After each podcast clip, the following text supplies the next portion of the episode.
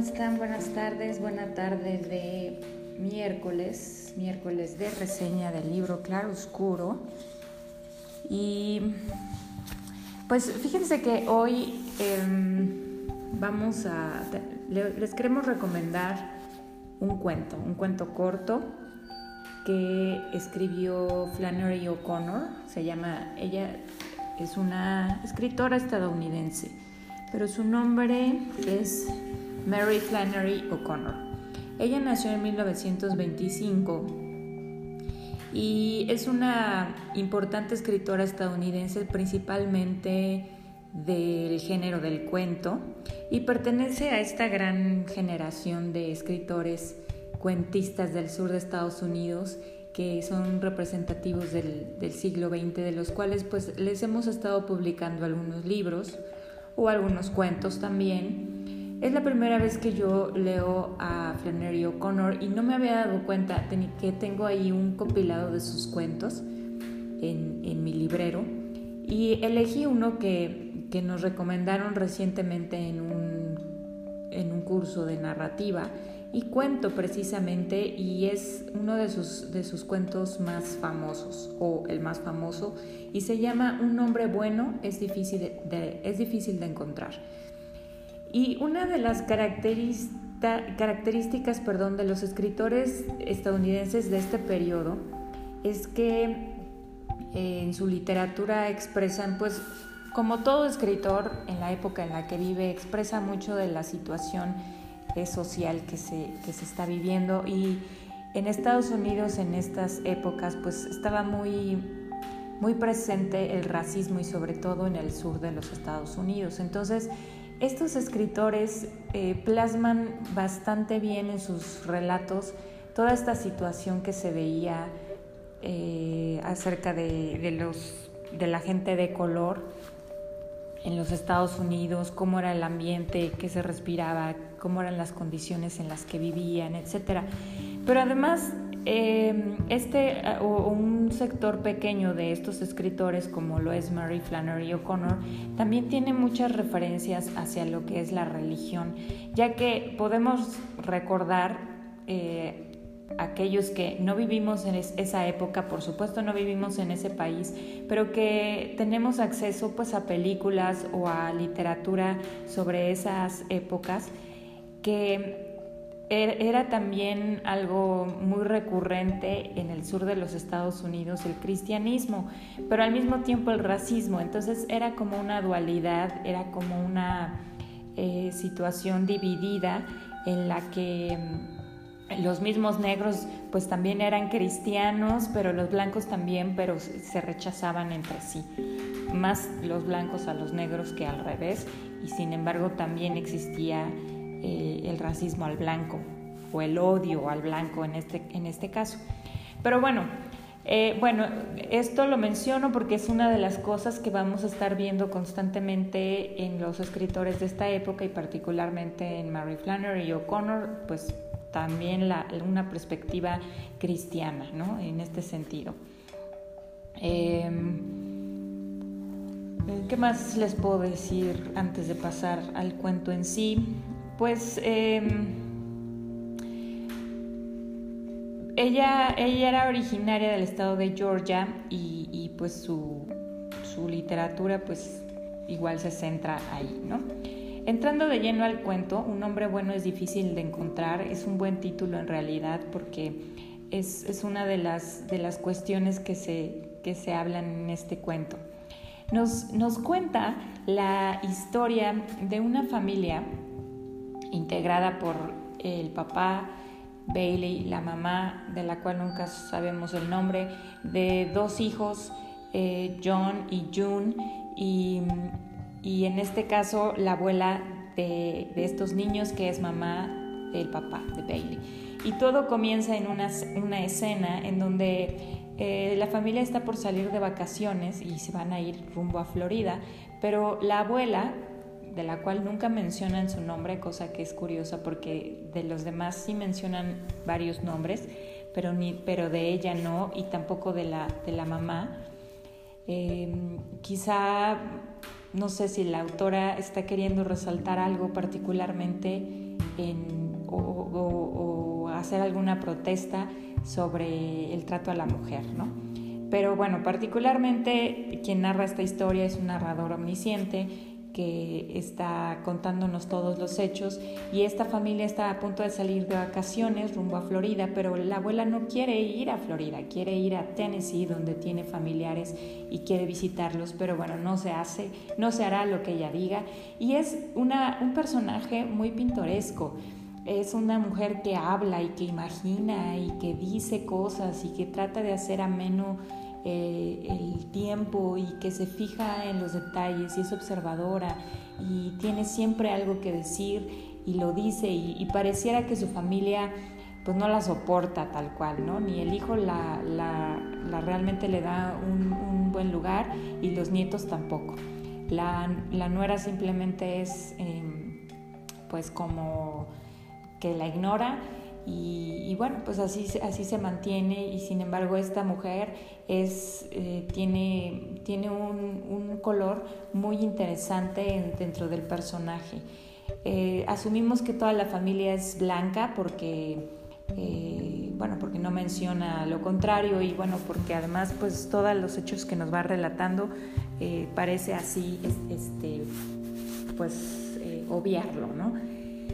Eh, sucede también que mm, hay un hombre que se escapa de la cárcel, de una cárcel cercana, y entonces es el argumento que ella ocupa para quererse ir a otro lugar que no sea Florida, sino irse hacia Tennessee, pero no la escuchan. Entonces,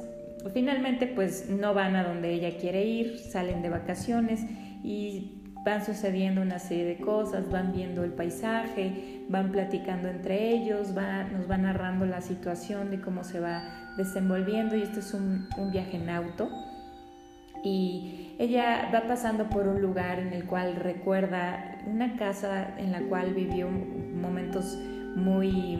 muy significativos y, e importantes y quisiera, ella quiere desviarse para ir a, ver esa casa y sin embargo pues eh, no encuentra eco, pero sus nietos la apoyan no por el hecho de, darle gusto a ella, sino porque representa para ellos pues salir un poco de la rutina aburrida que ya llevan durante algunas horas.